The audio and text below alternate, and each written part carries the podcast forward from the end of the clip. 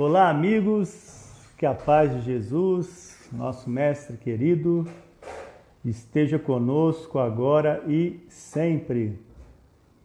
Sejam bem-vindos ao projeto Estudando a Revista Espírita.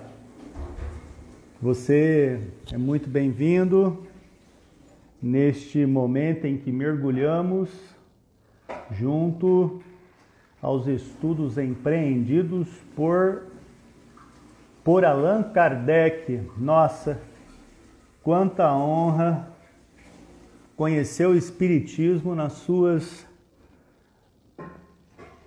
nos seus alicerces, né? na sua base. Nós estamos no momento de Kardec importantíssimo porque nós só tínhamos até aqui o livro dos Espíritos, né? E dizemos que momentos como esse é, ter a base, a fundamentação da codificação que nos falta, né? Então, o livro dos médiuns, o Evangelho segundo o Espiritismo, é, é,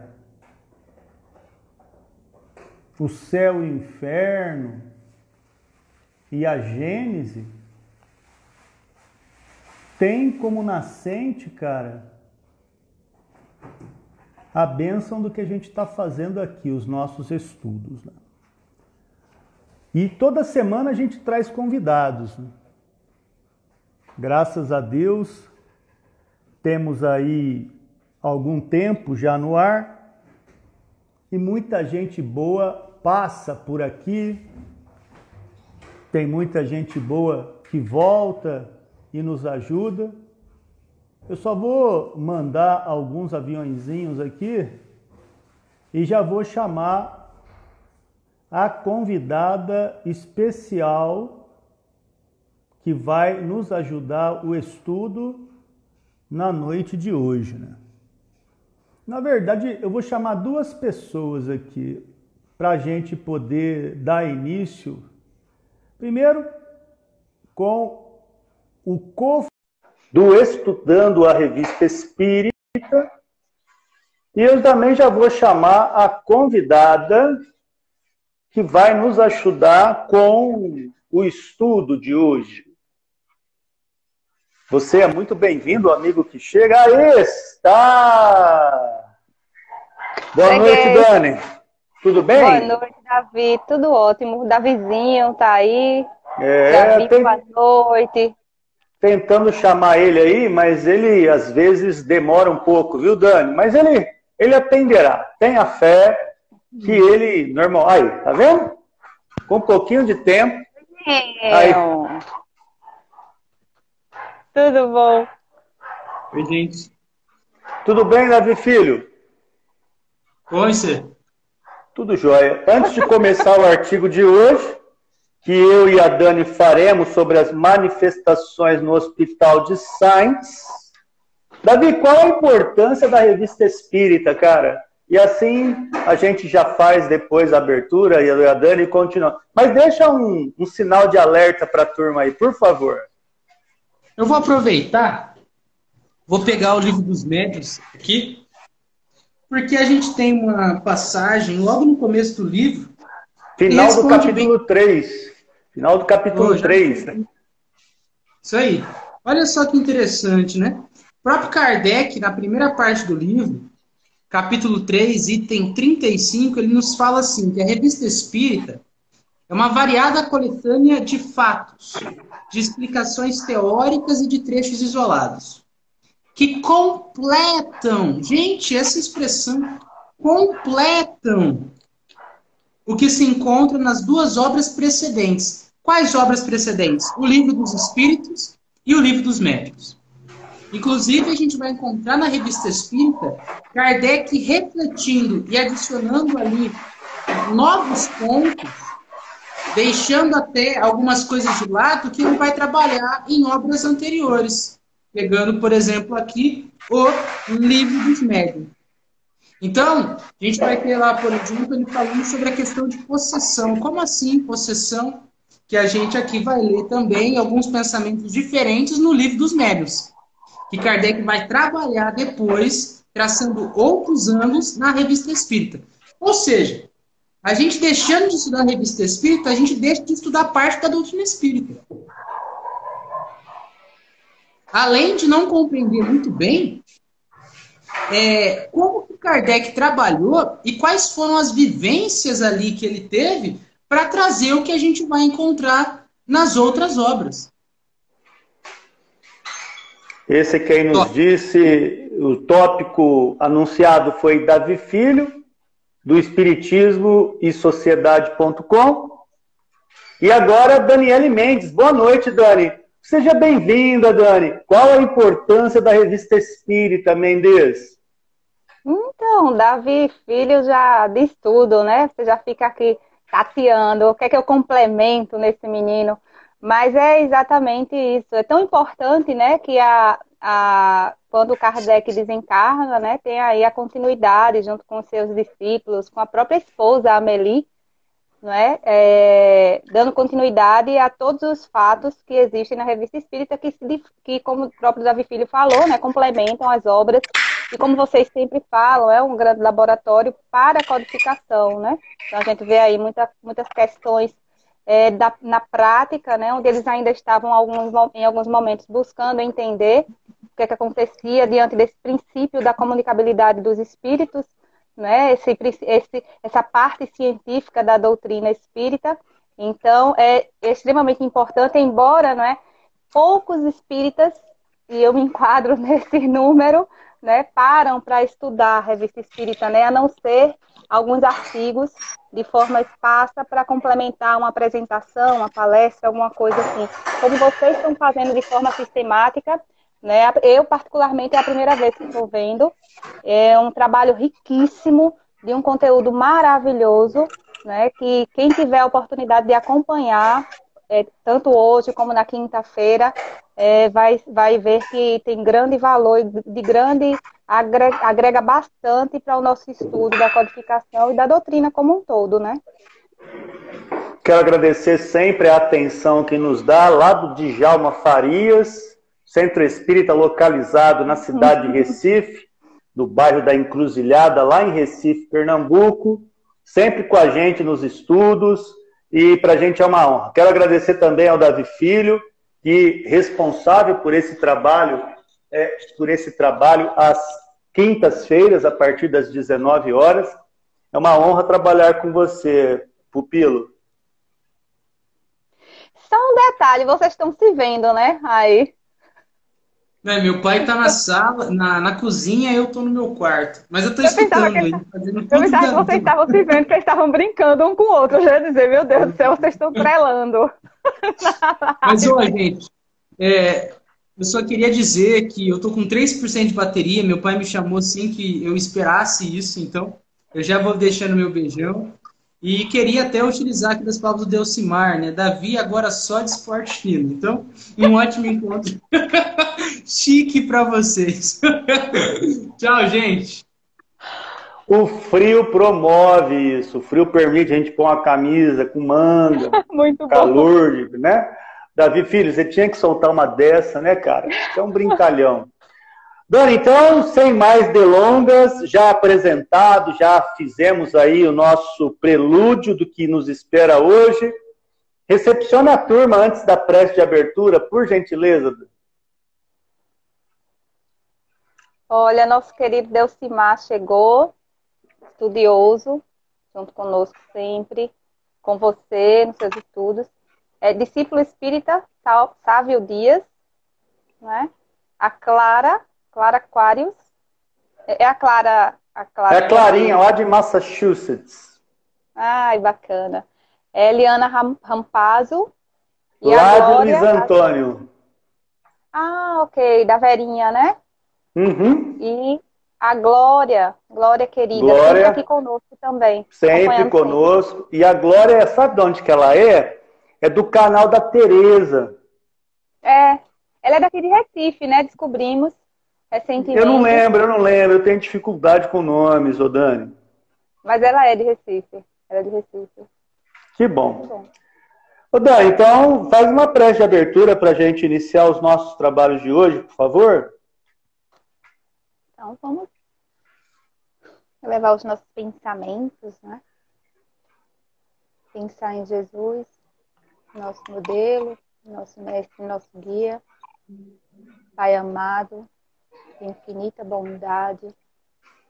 Agradecemos a oportunidade de estudo, onde buscamos conhecer mais da tua doutrina esclarecedora, educadora, que nos mostra propósitos seguros, racionais, inteligentes, para continuarmos essa caminhada evolutiva nesse planeta, onde buscamos cada vez mais aprender para trabalhar nossa moralidade, a nossa reforma íntima e fazer escolhas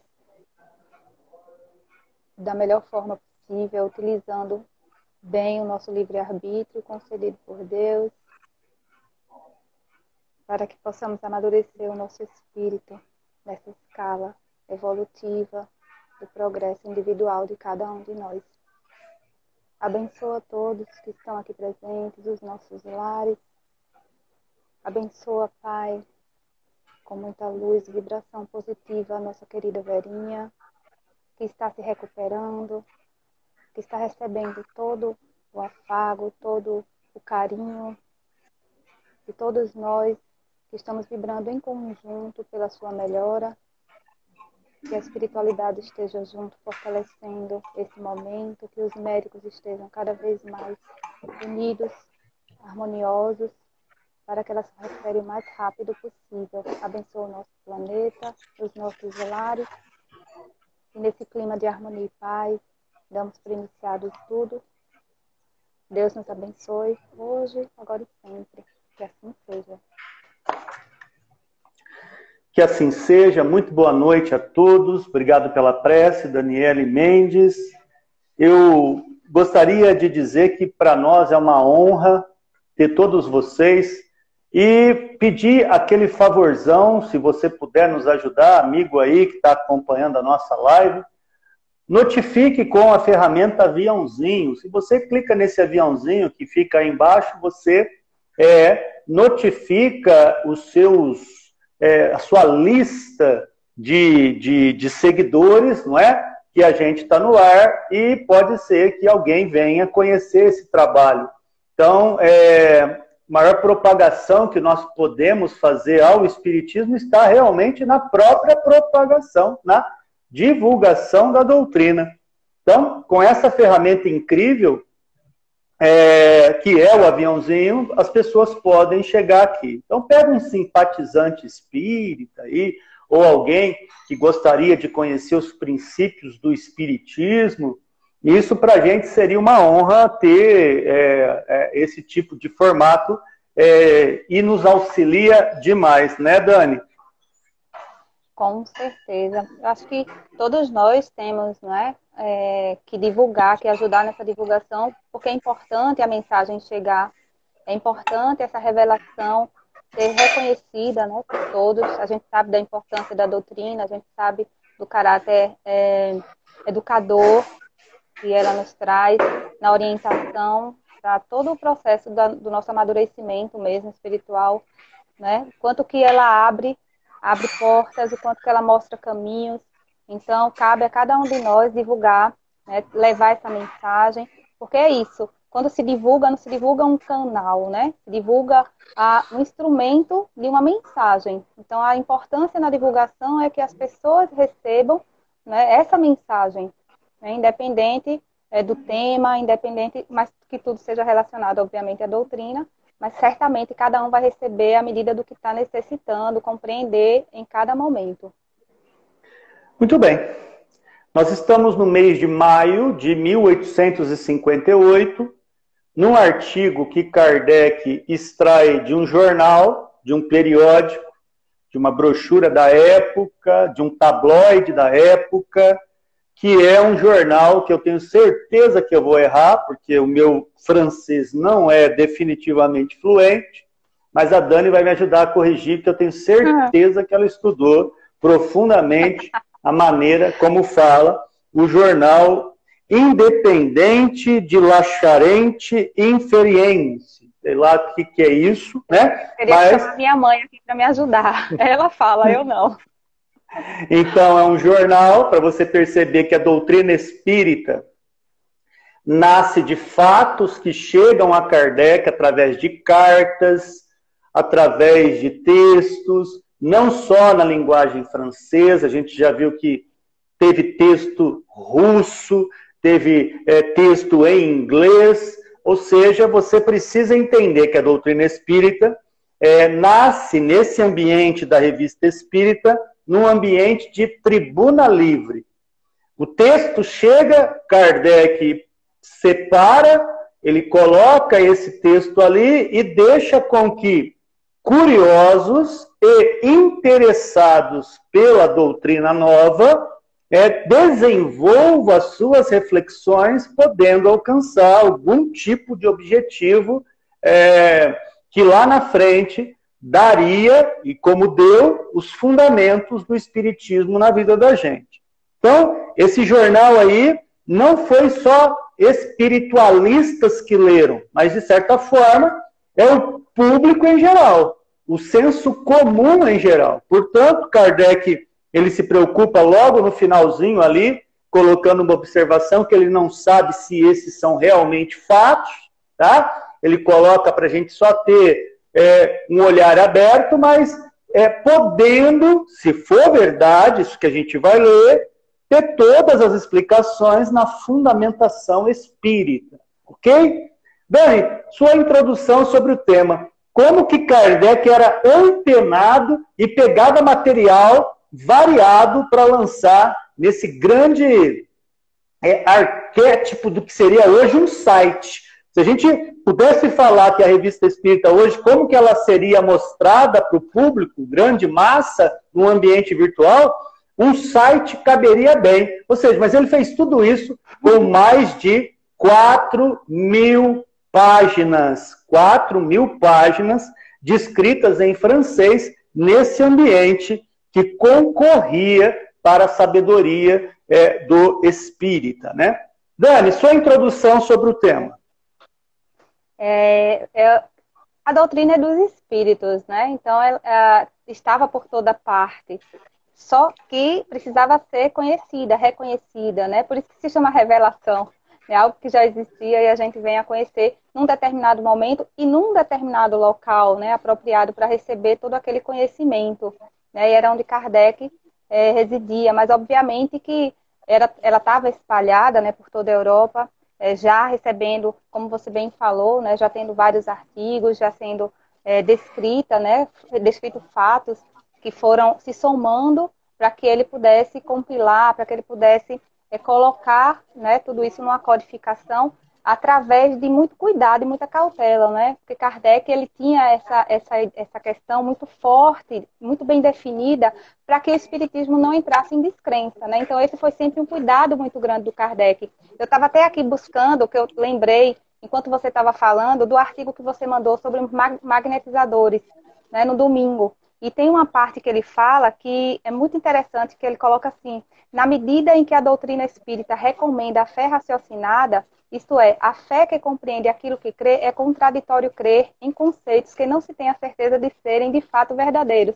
Então, por isso que até no final desse, desse artigo que a gente vai ver hoje, né, ele tem o cuidado de falar que não tem a certeza, né, mas que isso também não faz com que esse fato seja já é, entregue né, a, a, o que não é realidade, porque faz sentido.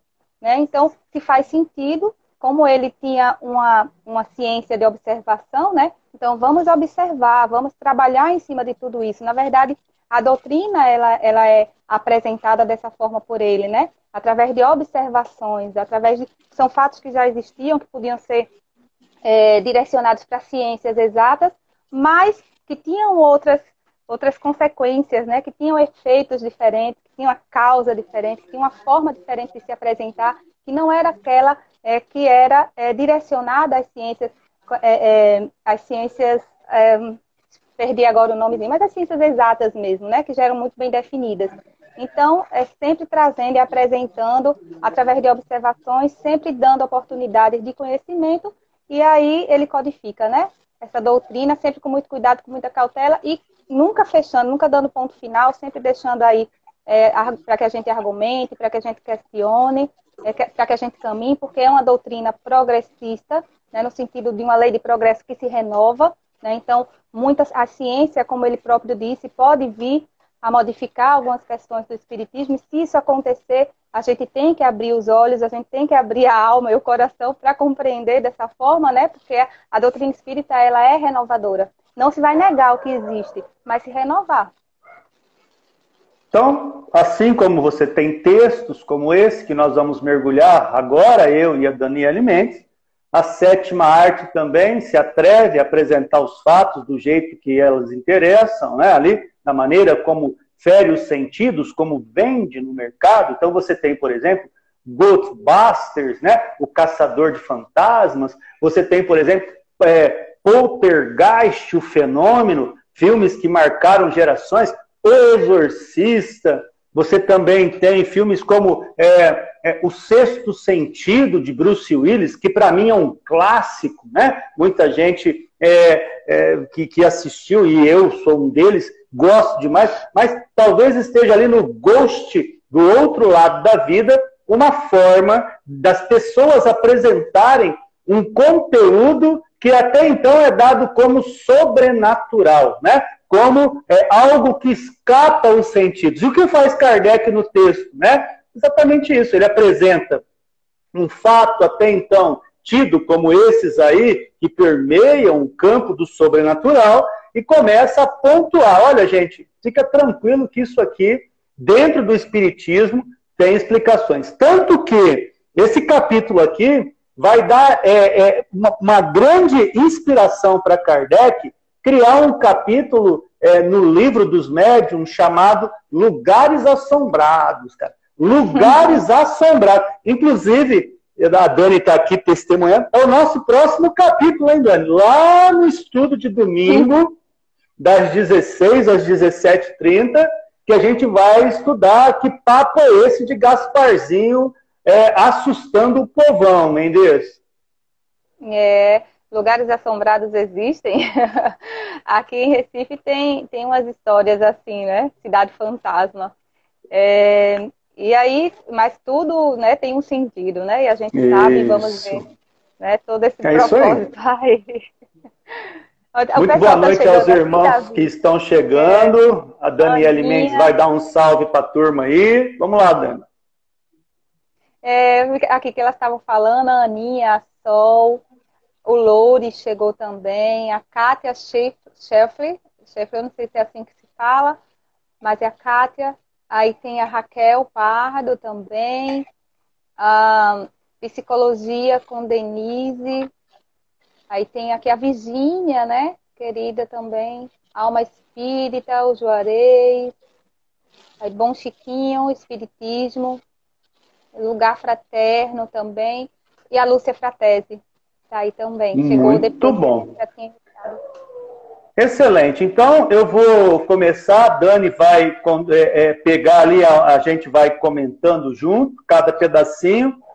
E assim, é um artigo curto, tá? Tem artigo aqui que a gente demora horas, mas não é esse caso. O caso do artigo de hoje, ele é bem sintético, tá? Mas, é, como a gente tem a proposta, é não pular nada. Então, tem artigo que demora horas aqui, como já aconteceu comigo, Dani. Mas hoje você deu sorte, Dani. Hoje é um artigo aí rapidinho, razoavelmente rápido, tá bom? O primeiro foi demorado, né? Esse é rapidinho. O primeiro que eu peguei com você não foi tão rapidinho, não. Mas esse é rapidinho. Verdade. Então, o texto diz o seguinte, lá do Jornal Independente, no mês de março de 1858, o seguinte fato que teria ocorrido no Hospital Civil de Sentes. Né? E, é, e situações de efeitos físicos, coisas assim, é muito comum ouvir que tem é, nos hospitais, nos necrotérios, é, nos cemitérios, no, é, em ambientes, às vezes, extremamente onde tem essa situação entre a vida e a morte, essa situação às vezes são recorrentes, né? E a gente vai conversar um pouquinho sobre isso também, eu e a Dani, trazendo para você mais ambiente provocativo, porque essa é a proposta da revista Espírita, a gente vai provocar, do que dar ponto final. Meu objetivo com a Dani aqui é pôr vírgula, vírgula, vírgula, vírgula, ou seja, a instrumentação vai da busca e da construção do conhecimento. Então, é, vamos ver aí o que o texto diz. Contam-se histórias maravilhosas, e nesses oito dias não se fala senão dos estranhos ruídos que todas as noites ora imitam o trote de um cavalo, ora a marcha de um cachorro ou de um gato. Então vamos começar situando aqui, Dani, o que são efeitos físicos baseados em ruídos, Dani? Efeitos físicos são provocados por médios de efeitos físicos, né?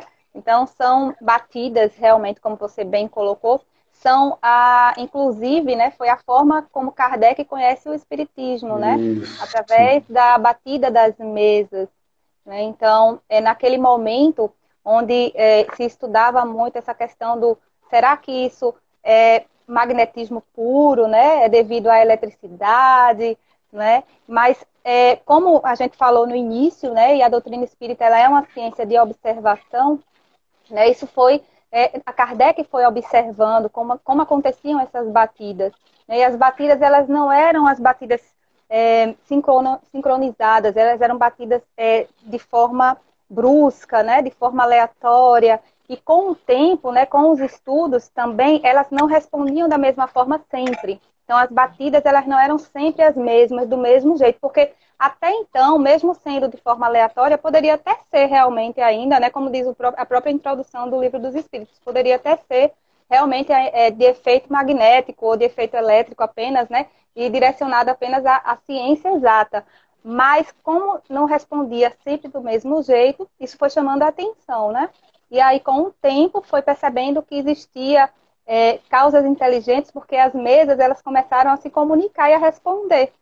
Né? Então, assim, através dessas batidas que eram necessárias naquele momento, é né, muito importante que isso acontecesse para que o espiritismo fosse reconhecido. Né? Então, se, a, realmente acontecia bastante. É quando eles começaram a observar essa forma diferente e percebiam que tinham respostas, né? Então era sim ou não, e daí foi se encaminhando né? E aí já é um outro processo que a gente poderia conversar aqui também, mas aí como a questão é mais o, o efeito físico que você pergunta, efeito físico é isso, né? E se diz, né, dentro do, do estudo do livro dos médios, se fala também que é, existem os médios que são facultativos e, são, e tem os médios involuntários, né? Ou seja, são médios que sabem que tem esse poder de, de, de fazer com que ocorra esse efeito físico, né, e provocar esse efeito físico, mas também tem aqueles que nem sabem que isso existe, como foi o caso das irmãs Fox, né, que não, não tinham a menor ideia na época né, do que se tratava o espiritismo, inclusive elas eram evangélicas, não é isso? E é, aconteciam essas batidas na casa dela. Então, são é, é, médios de efeitos físicos, mas são involuntários, porque eles não, não sabem né, que tem esse poder, não sabem nem que se, do que se trata né, essa questão de mediunidade ou de espiritismo, né? Enfim, muito boa noite, Elza. É, é, muito interessante também ler o testemunho da Lúcia Frateschi, dizendo que na casa dela teve muito tempo ocorrências similares a essa. E evidentemente que o Espiritismo tem como é, recurso fundamental não só citar, mas encontrar ressonância. Por que, que ocorre isso? E quais os fundamentos para poder trabalhar e minimizar e, quem sabe, até extinguir esse tipo de fenômeno dentro de nossas casas? Porque, é, mesmo citando aí já as irmãs Fox, que são é, uma espécie de patrimônio do espiritismo primitivista, né? Não adiantava mudar de casa. As meninas mudavam de casa, os fenômenos aconteciam na outra casa. Ou seja, Muitas vezes não é a casa em si, mas aquele pelo qual dá subsídios para ocorrência onde essas pessoas estão. Então, é muito interessante que o Espiritismo te dá um processo não só de remediar, mas de avaliar e de prevenir recursos que, porventura, estejam ligados a isso. Lembrando que aqui a gente está em 1858 e a Lúcia, no exemplo dela, nós estamos no ano de 2021. Ou seja, muita gente ainda passa por essa dificuldade. E o Espiritismo nos dá recursos para é, é, minimizar, como dissemos aqui, e também é, auxiliar para que esses efeitos, né, que são muitas vezes assustadores, assustadores, tem gente que não dá conta, tem gente que sai correndo, tem gente que é internados em, em casas de saúde mental, por quê? Porque o bicho pega demais, cara. É som, é barulho ensurdecedor, é, é, é, é coisa que você fala, não, não é possível, será que é? É, é isso aí. E é dentro desse circuito que a gente precisa ter muito bom senso de ver que essas coisas, apesar de estarem é, é, menores intensificadas hoje, ainda existem. Ainda existem. Né? Então vamos ver o que, que acontece ainda nesse hospital de Santos. Então, além de barulho de cavalo, cachorro e gato, garrafas colocadas sobre a lareira são lançadas para outro lado do quarto. Mendes, que terror é esse, Mendes? Tá lembrando os filmes mesmo. É Pottergast. é, Pottergast, o fenômeno tal. Bom, tá filme medonho. Eu, lembro, eu, eu me lembro com 13, 14 anos assistindo com meu irmão. Quem falou que eu dormia? Eu, eu, eu passava mal. Exatamente por quê? Porque eu via como esse fator misterioso. E aí, efeitos é. alucinatórios, né, que é importante se diga, você vai lá, enxerga teu cérebro com coisas do tipo Walking Dead, filme de zumbi, é, fantasmas e companhia. Aí depois você fala, agora eu vou dormir bem. Você não vai dormir bem coisa nenhuma, e ainda mais se você não tiver subsídio íntimo de entender e decifrar esses ocorrentes. Você, você vai ter que dormir abraçado com a mamãe com o papai, com a vovó e com o tio. Você vai cobrir a cabeça mesmo estando 40 graus de calor tremendo. Você não vai dormir mais sem meia na sua vida. Você vai ficar com receio de alguém puxar teu pé para sempre. Por quê? Porque o, o desconhecido, cara, gera esses pavores que a gente precisa de anos de terapia para vencer. Anos de terapia. E os filmes de terror, né? Confesso você que quando a gente não conhece, são pavorosos, são pavorosos. Quem de nós se esquece de, por exemplo, Nancy, o Fred Krueger, cara? O Fred Krueger é uma coisa pavorosa até hoje na cabeça da Nancy, cara. E na cabeça de quem acompanha o Fred Krueger. Época de sexta-feira 13, cara. Você lembra do Jason? Jason do sexta-feira 13? Pois é, se a gente não tiver uma base espiritual, a cabeça, cara, vai, você vai pisar numa folha seca, você vai desmaiar no meio da noite, porque a folha seca vai criar um pavor na tua cabeça e é do desconhecido, mens. É, eu não sei porque eu também teimava em assistir filme assim, porque toda vez, quando era, eu ia dormir, eu ia embora pro quarto da minha irmã, colocava um colchãozinho lá.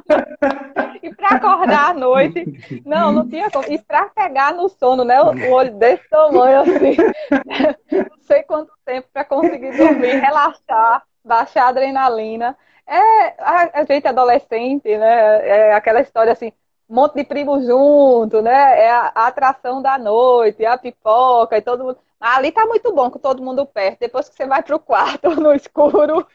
Ai, meu Deus, mas aí quando você esquece, assiste de novo. Ai, meu Deus, é muita teimosia. Essa é a Olha... ideia de. Essa é a ideia de conhecer o Espiritismo, né? Porque é, a partir do momento que você, por exemplo, se interessa para assistir um filme desse, a tua intenção em assistir é diferente da intenção do leigo. Você vai estudar é, se existe ou não a possibilidade, o que é e o que não é, né? Você, por exemplo, amigo, já deve ter assistido na sessão da tarde, aquele filme que mostra que o cachorro recebe a alma de um homem. Ou seja, ele reencarna num cachorro. E ele passa neste filme, né, quando não era Lagoa Azul, era esse filme, que eu não vou lembrar o nome, esse cachorro aí que recebia uma alma humana, ele fazia situações numa reencarnação em um corpo de, é, de animal. Ou seja, será que isso é possível no Espiritismo? Ou seja, quando você passa a analisar os fatos dentro de um critério de estudo, você passa a perceber o que é lenda, o que é mito, o que é realidade, o que não é. E assim é que o Espiritismo, graças a Deus, é, afasta de nós o flagelo da ignorância nas questões da alma. Isso, para nós, o Espiritismo é fantástico. Tem uma, uma questão da Raquel falando que, às vezes, a questão do ruído, que aqui foi cavalo, aqui foi cachorro, aqui foi gato, a Raquel falou que em alguns momentos ela ouve a voz de alguém chamando-a. Aí ela vai atender a campainha, não tem ninguém lá fora, não tem ninguém chamando, e aí então ela percebe que algo a chama, mas ela não sabe da onde nem o porquê. Né? Aqui também a Kátia faz um testemunho, só um minutinho, né? a testemunho da Kátia é na casa, os espíritos me chamavam a atenção, abrindo, fechando a cortina da minha pia. Não ficava com medo, eu morria de rir. Ou seja, você percebe ah. que tem aí pessoas. Pô, se a cortininha abre e eu tô vendo o trem abrir, mano, não tem vento, eu saio correndo, Mendes. Eu saio correndo e muito. Eu olhei agora e digo, eita, Cátia, corajosa você, viu? Porque não tem perigo. Eu saio correndo valendo. É, eu tava só lembrando, você falou de filme, e aí me veio uma recordação essa semana, porque é muito importante que a gente, de fato, assista com esse critério sabe? É, do senso crítico mesmo. A gente conversou isso esses dias, não conversamos esses dias sobre isso? Conversamos com critério, porque assim, muita gente tem equívoco em relação à doutrina espírita graças aos filmes. Nessa semana mesmo, a, ou foi semana passada, mas eu assisti essa semana o filme. O, o meu personal, ele disse que tinha assistido um filme que se chamava Roça. Quem? Aí ele... Quem? o Arcanjo. Aí ele veio contando, ele veio contando, Davi, Davi, ele veio contando como era, né? E aí, e o filme, aí eu digo, me interessei, né? Achei, porque assim, tinha tudo a ver com questões de, é, de trabalhos mediúnicos. Digo, bom, vou assistir, não é? Bem assustador. Ele me falou mais ou menos como era, me deu spoiler, falou o final do filme, eu digo, mas eu vou assistir. É um filme de menos de uma hora, se chama Host. Tá no Netflix. Aí eu assisti, parei para assistir essa semana. É um filme que, é, que se passa na pandemia e as pessoas elas estão lá todas em casa e elas contratam uma médium para evocar o espírito. E aí eles começam bebendo, ou seja, tudo que isso não se deve fazer na reunião mediúnica, à distância, todo mundo bebendo, brincando, evocando para brincar o espírito. Aí eles evocam um espírito que não é bom, que é um espírito ruim. E a história, obviamente, não acaba bem. Eu não vou falar como foi que acabou, como ele fez comigo, porque pode ser que alguém queira assistir. Mas eu assisti nesse critério que você falou. E aí depois a gente estava conversando, né, para tentar explicar que não é tudo daquele jeito, né? Que o espírito não vem para fazer aquilo que ele fez com as pessoas, mas na verdade não se deve brincar dessa forma, porque reunião mediúnica é algo que é sério, que você tem que estar é, tá ali, né, para ajudar. São, são outros critérios, é uma preparação, existe um lugar.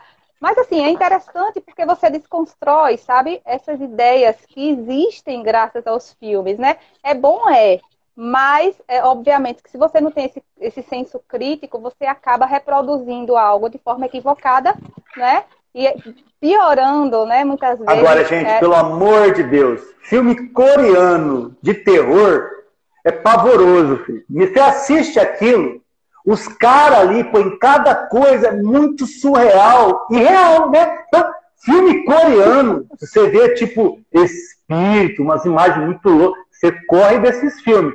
Vai ver Barbie, vai ver alguma coisa mais Monstros S.A. Você pode ver, por exemplo, Up, mas não entra por essa vibe aí, porque filme coreano não é de Deus. Filme coreano de terror não é de Deus, Mendes. Com certeza. Não, eu hoje tenho muito critério para assistir filme, com, com certeza. Não fico mais densa com filme, não. A não ser, como você falou muito bem, a não ser que seja para eu entender, para eu tentar desconstruir, né? Enfim. Mas no sentido de estudo mesmo. Muito bem. Então a garrafa era colocada ali sobre a lareira e lançada para o outro lado do quarto. Um pacote de trapos velhos foi encontrado certa manhã torcida em mil nós, impossíveis de desatar. Dani, os espíritos em efeitos físicos conseguem manipular objetos do mundo real, Dani? Que papo é esse? conseguem, conseguem. Olha lá, eu lembrei disso aí também, Kátia. Os espíritos se divertem, né? Um filme também que mostrava espíritos brincalhões, Mendes. Sim, com certeza. Exatamente. Mas isso é um filme, não? Ela está só dizendo, né, que se a gente fizer de forma. Não, eu lembrei que tem, eu lembrei que tem um filme que se chama Os Espíritos se Divertem. É, conheço não. Ih, mas isso é a década de 80, época de Mad Max, de. Poxa, olha, época que eu vivia no videocassete. Mas vamos avançar, né? Antes que isso já, já faz parte do meu século XVIII, quase. Vamos? Um papel sobre o qual haviam escrito: Que queres? Que pedes? Foi deixado uma noite sobre a lareira, e na manhã do dia seguinte estava escrito a resposta, mas em caracteres desconhecidos e indecifráveis. Os espíritos podem escrever em outra língua, Mendes? Pode, o espírito pode tudo. pode, tudo. tudo num ambiente desprovido da proteção necessária. Mas se a porteira estiver aberta, os caras nada de braçada, os caras brincam de braçada. Por quê, Davi? Porque os espíritos são nada mais, nada menos. Vem cá, amigo que acompanha a live. Ai, os espíritos são pessoas, cara. E tem pessoas de toda laia. Pessoas engraçadinhas, pessoas sérias, pessoas comprometidas, mas os zombeteiros, os caras que gostam de pegadinha, desencarnando, o que você acha que eles vão fazer do outro lado? Continuar zoando, zoando e zoando, Mendes. É, a gente não vira santo, né? Você mesmo tá aí acostumado a falar bastante para ver se entra né, na nossa cabeça. Não nos transformamos quando desencarnamos, continuamos a ser o que nós somos. Né? A gente continua a caminhada de onde paramos, né? a continuidade com o progresso que a gente é, que a gente construiu na reencarnação. Né? É apenas um estado transitório que nos é concedido pela oportunidade divina para que a gente possa trabalhar as nossas imperfeições, graças a uma matéria, né, que nos traz recursos para isso, né, porque vai nos, nos deparar é, com as nossas paixões, porque nos limita, né, nos limita, e é através desse esforço de superar essas paixões que a matéria nos traz, né, que a gente vai progredir mais. Né? Então, é um esforço muito grande, mas necessário, e é isso, apenas isso, né? Mas uma, não existe nenhuma mudança nesse sentido. Uma pergunta que pode ser feita imediatamente, né? Momento leigo, que tem lá em palestras da Via, eu trago aqui também, isso também é importante. Mas por que que um ser, um indivíduo que está fora da matéria, se apega a um lugar? Olha, gente, são várias as respostas, não é uma coisa só. Pode ser apego por aquele lugar, pessoa que ama a sua casa, não vê ela vendida para ninguém, ela pensa que é dono, inclusive fora do corpo, então ela gera um vínculo na casa que alguém, se for mudar ali, a pessoa está ferrada, porque vai passar o assédio e um processo obsessivo para ela sair dali. Né? É, a pessoa também pode estar naquela casa, naquele ambiente, exatamente porque chamaram, como foi falado a questão do filme aí que a Dani estava assistindo, por evocação. E aí você conhece brincadeira do copo, brincadeira do compasso, brincadeira com evocação de Charles Charles, né, do tabuleiro Oidia, coisa que não deve ser feita. Mas o leigo faz por quê? Vamos ver se o barato é louco mesmo. Essa é a expressão dos nossos jovens. Deixa eu ver se realmente, tudo que é proibido. Você fala para a criança, não vai lá não que está escuro. Primeira coisa que a pessoa vai fazer, a criança, quando você virar as costas, é ir lá porque está escuro. Então, Você, se não explicar, a batata assa. A batata assa por quê? Porque a gente é extremamente curioso e a gente gosta de pagar para ver, Mendes. Exatamente, Davi. É isso aí. Tá? É o cuidado que a gente tem que ter, né, nessas questões. E o que você traz aí no, no, no que diz o apego, né? O apego é uma das grandes dificuldades que nós temos, não é? Então, é algo que nos traz. Nossa, Mendes, é verdade, cara. Como a gente é apegado, velho, com as coisas do mundo. Muito. Essa é uma das grandes dificuldades mesmo, né? É, um, é um, que é capaz de nos trazer grandes perturbações ah, no nosso desencarne, né? É, o apego, muitas vezes, a gente pensa assim, ah, não, é, você é espírita, né? Os espíritas que têm um grande conhecimento nesse processo de transição é, não vão sofrer tanta perturbação, mas depende porque isso depende exatamente desse apego, apego à matéria, apego ao corpo, apego à casa, apego aos pais, aos filhos, a falta do entendimento que nada é nosso, né? A gente apenas está passando aqui, né? Como você já falou muitas vezes, os filhos são de Deus, né? A gente, nós só estamos pais deles, nos ajudando no progresso. É difícil compreender dessa forma? É, né? Mas na realidade, se a gente não trabalha esse desapego, a gente vai ter grandes dificuldades nesse processo de desencarne, de desenlace, para que a gente continue a caminhada. Né? Então, assim, é um, grande, é um dos grandes desafios reencarnatórios aqui, né, a trabalhar o apego e o desapego. Deve ser todinho. Perfeito, cara, perfeito. Essa é Daniele Mendes, nossa amiga lá de Recife, quilômetros e quilômetros de distância, e que a gente, é, através do dia 8 de maio de 2020, se conheceu, ela balançando na rede, para lá e para cá. Dispararia em mim, minha labirintite, mas até hoje, continuando o seu trabalho de divulgação nessas lives. Incrível isso, viu, Mendes? Parabéns. a doutrina, né? A doutrina ela nos traz essa, essa. Ah, uma pergunta curiosa, momento do leigo, do Deus Simar. Dani, e onde fica o nosso anjo da guarda, o guia espiritual, o espírito que toma conta da gente nesses momentos, Dani? Mas ele, eu não entendi qual seria o. Nesses momentos da, do, dos efeitos físicos, da bagunça dos espíritos para lá, zoando para cá, é, cadê os, cadê os guardião? Cadê os guardas? Cadê os espíritos para não deixar isso acontecer, Mendes? Então, eles estão sempre ao nosso lado, né? Mas assim como, como Deus, os espíritos, né? Eles aprendem que precisam respeitar o nosso livre-arbítrio. Então, o esforço tem que partir de nós, né? Orar e vigiar, sempre Meu Deus do céu, um aviso na live. Tá bom, entendi, minha irmã linda. Um beijo. Minha família é assim, viu? É, vocês já conhecem a minha mãe, a minha irmã agora dando recado na live. Normal, tá perfeito. Isso aí. Te amo. Eti, Eti, seja bem-vinda, viu? Sempre que precisar, venha, traga recados. A Dani vai adorar esse tipo oh, de situação. Oh, meu né? Deus, olha pra Marinho. isso. Beijo da minha filhada que te ama. Manda um beijo para ela. Amo as duas.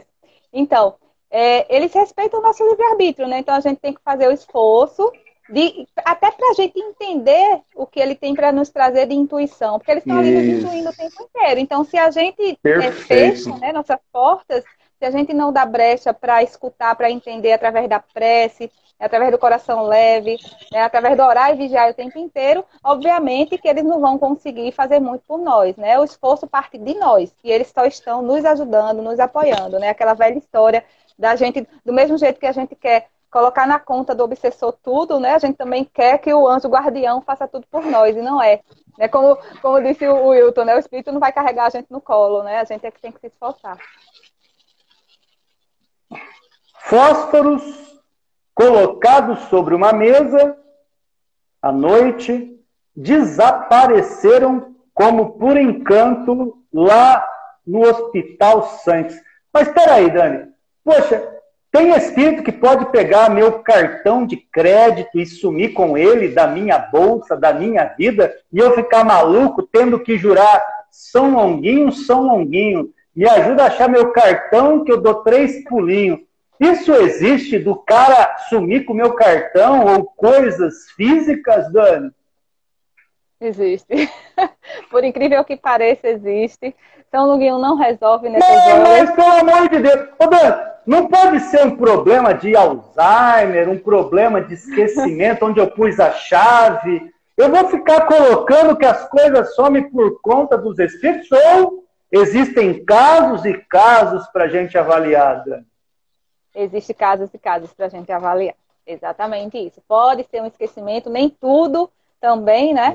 Tá aí a, é, a gente pode entregar para o espírito, como sendo ele, né? Quem fez, quem foi capaz de fazer esse transporte. E aí eu já vou falando, né? A gente está tá conversando sobre fenômenos de transporte nesse momento. E tudo isso e a gente esse... viu lá no comecinho já do estudo do livro dos médios, hein? Que seria lançado, Sim. Dani, só em 1861. Olha, olha, Olha as bases sutis da doutrina é, aqui, hein, Dani?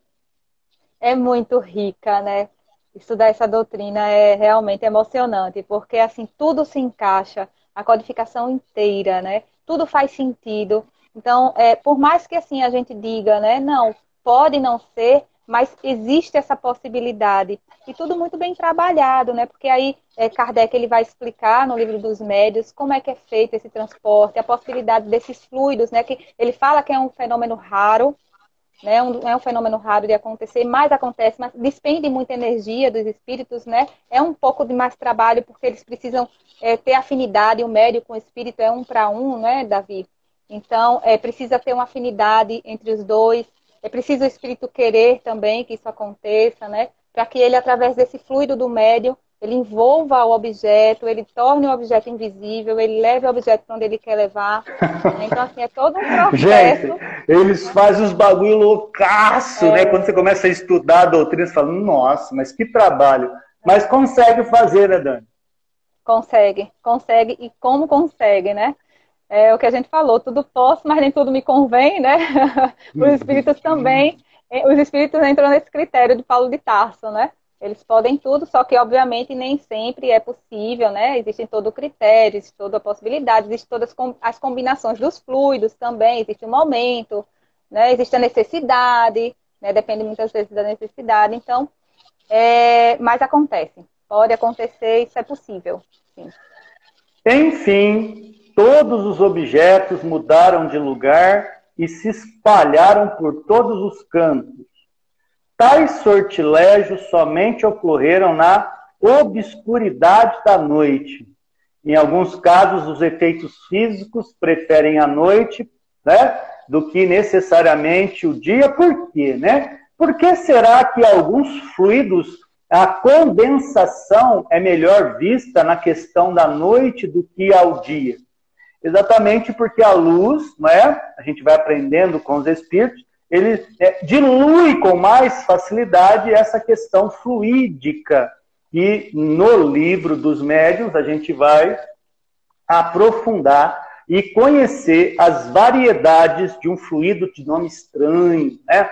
um fluido primário, é uma matéria-prima universal, né? fluido cósmico universal a base de tudo que existe na matéria partiria dali. Pois é.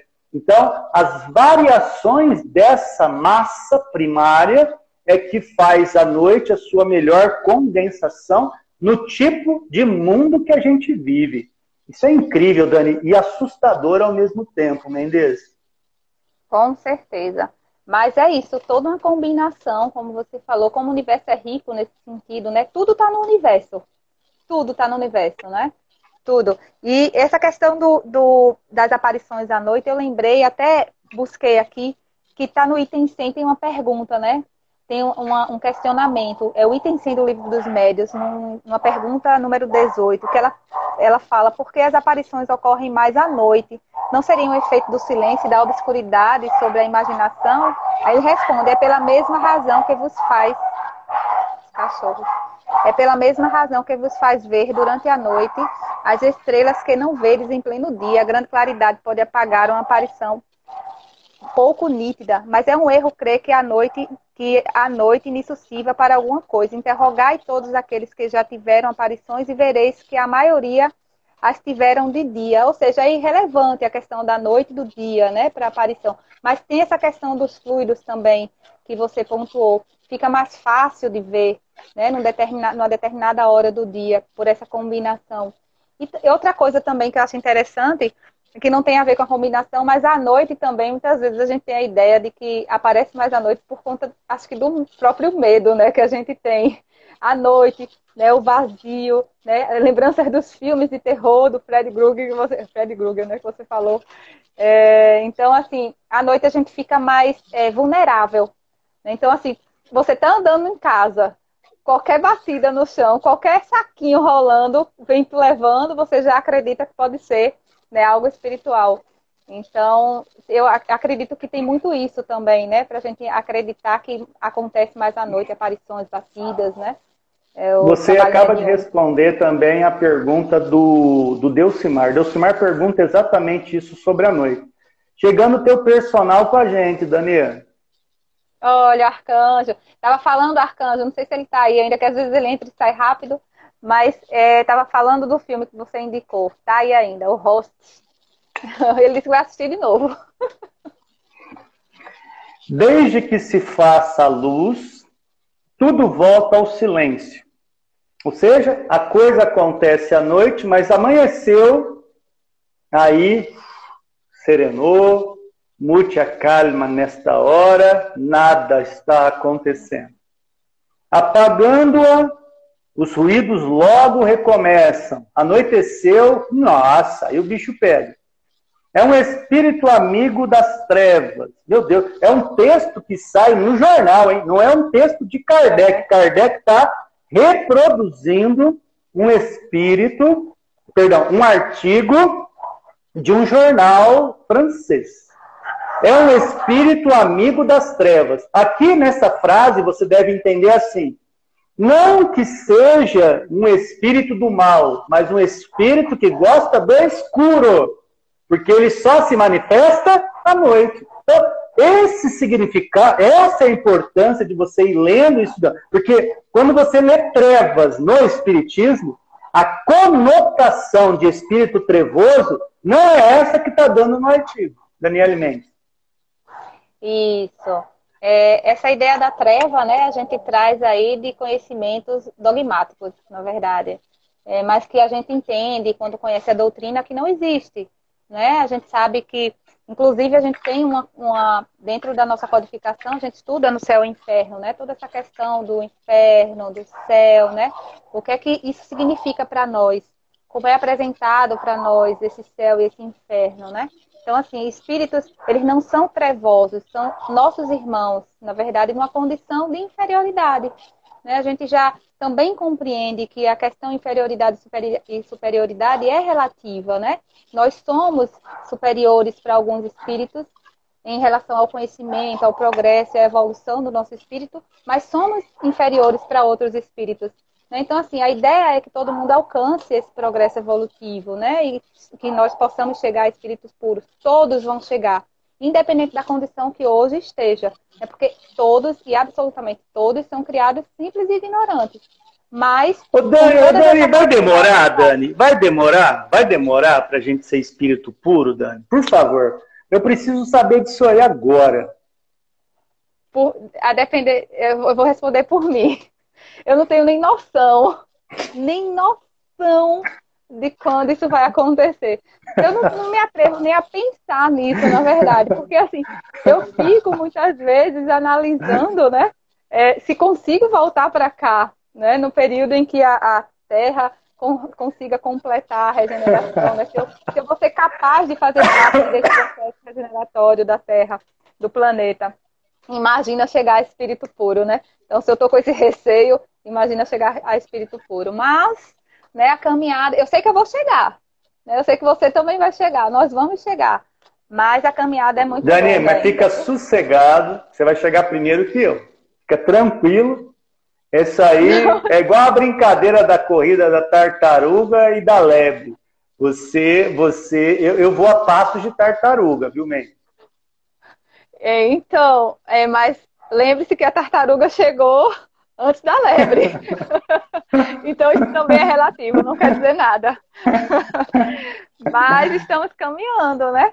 Vamos lá, vamos, vamos nos esforçando. Esse aqui é todo o processo, mas chegaremos lá. Então, todos os espíritos, com todas as oportunidades, graças a Deus, infinitamente bom e justo, né? Então, somos todos iguais, sim, nesse sentido de oportunidade. O texto continua, meus amigos. Várias pessoas, eclesiásticos, antigos militares, deitaram-se nesse quarto enfeitiçado. O quarto onde o bicho pega, né? E foi-lhes impossível descobrir alguma coisa ou dar-se conta do que ouviam. Ninguém entendia nada do que acontecia nesse que é parecido com o filme O Quarto 14, você chegar no quarto 14, o bicho pega, filho. É mais ou menos esse cenário, Mendes. É, exatamente. E a falta de conhecimento, né? Não tinha como eles saberem. Aí você vai denominando como treva, como feitiço, né? Enfim. Mas era o que tinha para o momento, né? Era a realidade da época. Então não tinha como ser diferente, né? A denominação, a nomenclatura era voltada para essas questões aí do maravilhoso, né? Do sobrenatural, né? Então, enfim. Mas é um artigo bem rico. Olha, Contigo olha agora, viu, Pri? Delcimar é muito É, Delcimar é um brincalhão. Delcimar, é, ele, ele, ele, ele, vai, ele vai demorar um pouquinho, mas vai chegar também. Ô, Dani, próximo parágrafo até o final é teu. Li metade, agora você lê metade aí, vai comentando, eu vou dando também os meus enxertos, e assim a gente vai até o fim. É, um empregado do hospital suspeito de ser o autor dessas travessuras acaba de ser despedido. Assegura-se, porém, que ele não é o culpado. Ao contrário, muitas vezes foi a própria vítima. Ou seja, tadinho, foi para conta dele, né? Não tinha, não tinha o, que, o que imaginar, né? Não tinha como, como ter um recurso para pensar o que poderia ser, né? Trabalhar a questão da espiritualidade. Então, é, foi é determinado que ele seria o culpado. Mas ele próprio foi vítima, né? Então, assim, pela lógica, não teria nem sido, né? Se parasse um pouco para analisar até friamente, é, não teria sido ele. Acho que essa parte aí só tem mais essa questão, não fala mais algum outro. Você quer comentar alguma coisa? Tá excelente. Parece que esse caso começou há mais de um mês. Passou-se muito tempo sem que nada fosse dito cada um desconfiando dos próprios sentidos e temendo ser levado ao ridículo. Somente há alguns dias é que se começou a falar disso. É, porque como não se tinha base, né? É, existe o um receio, obviamente, né? De você estar tá falando sobre essas questões aí espirituais, sobrenatural, na verdade, né? Para eles não era natural isso. Então, você falar sem base, não tinha, sem argumento, sem o estudo específico do que estava acontecendo, né? Então, é, é, basicamente isso também que fala esse, esse parágrafo. E tem Beleza. a observação agora. Essa observação não... é de Kardec agora, viu? Ah, essa que é interessantíssima, né? Que aí ele fecha uhum. aí. Ainda não tivemos tempo de nos assegurar da autenticidade dos fatos descritos acima. Só os apresentamos com muita reserva, observaremos apenas que, caso tenham sido inventados, nem por isso são menos possíveis e nada apresentam de mais extraordinários que muitos outros do mesmo gênero e que estão perfeitamente constatados. Ou seja, ele fecha, né? Porque assim, ele, ele traz a realidade de que tudo bem, ele ainda não sabe se aquilo ali realmente é algo é, direcionado a, a efeitos físicos, né? O que ele já vem estudando dentro de uma doutrina, dentro de uma codificação, dentro de um conhecimento da espiritualidade, dos princípios da doutrina espírita. Mas nem por isso, né? É, seria é, é, dizer também que não fosse possível, porque faz sentido, né?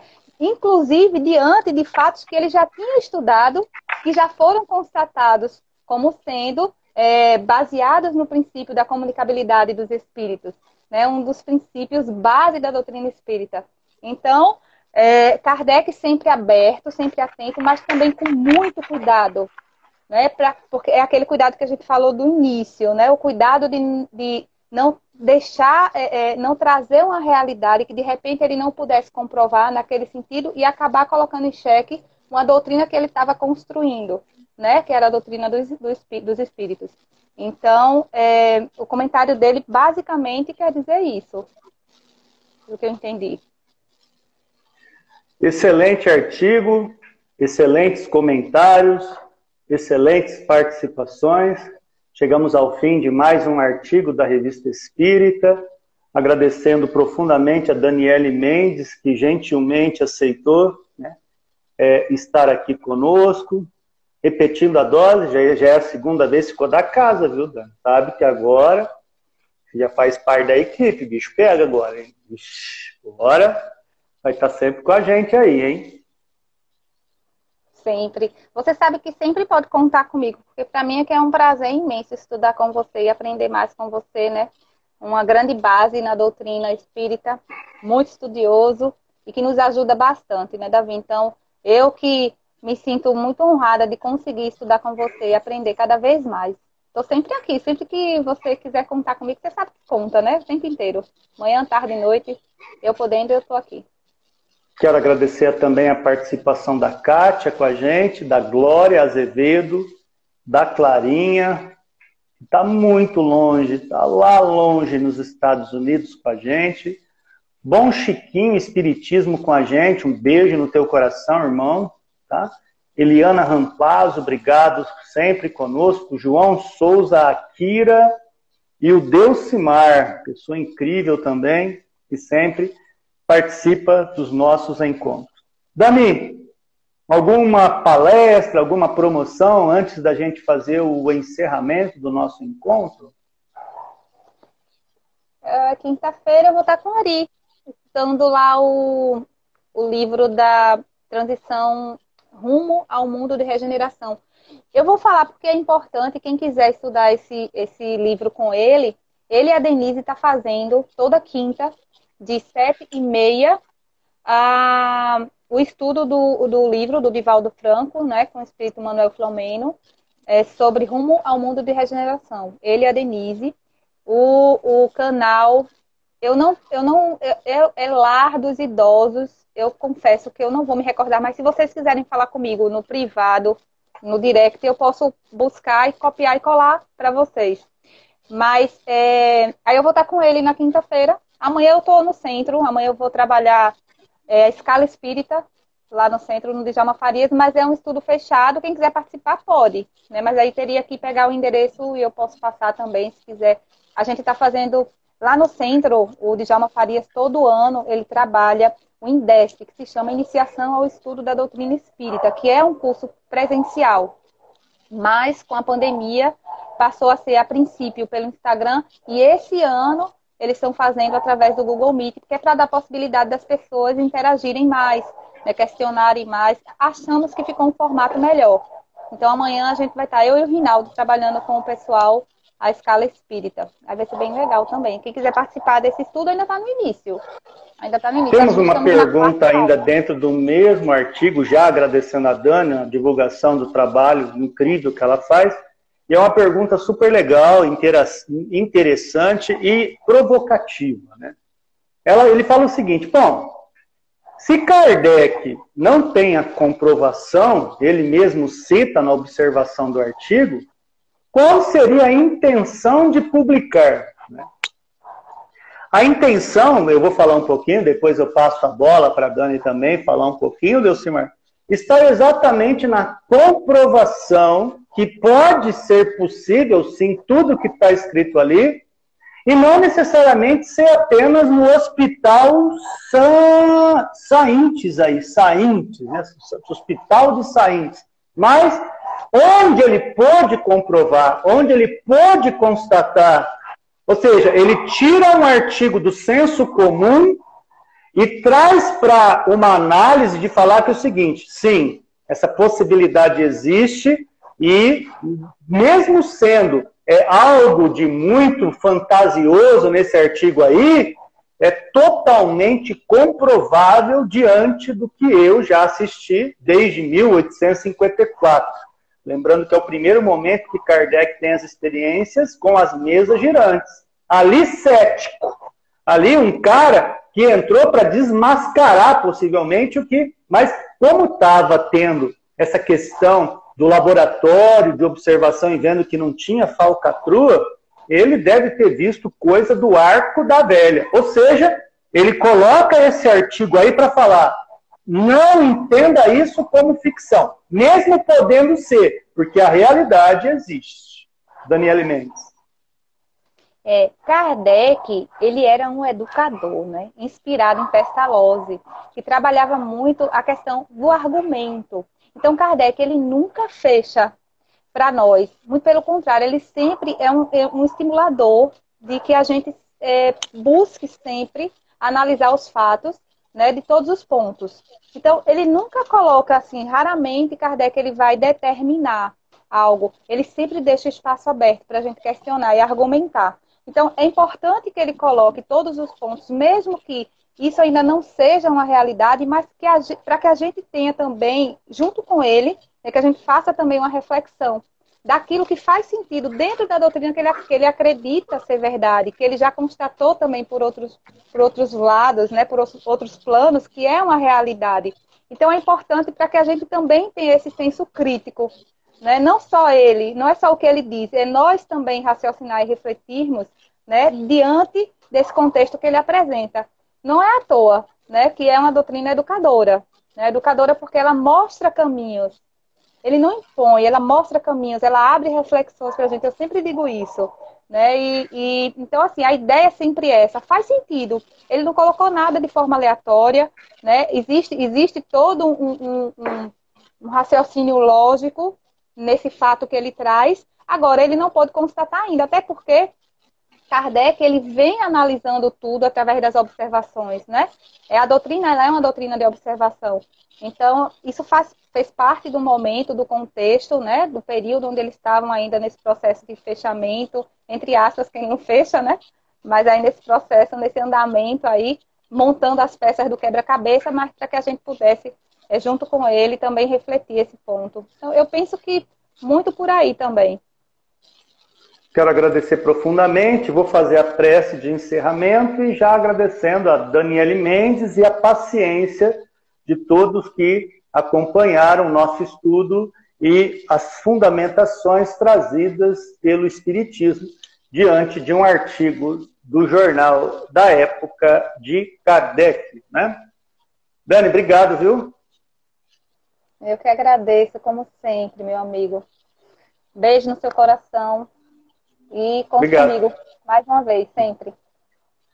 Então vamos elevar nossos pensamentos a Deus agradecer essa oportunidade de estudo, de reflexão, que nos nossos lares tenham condições de asepsia, condições de saúde física, mental e espiritual.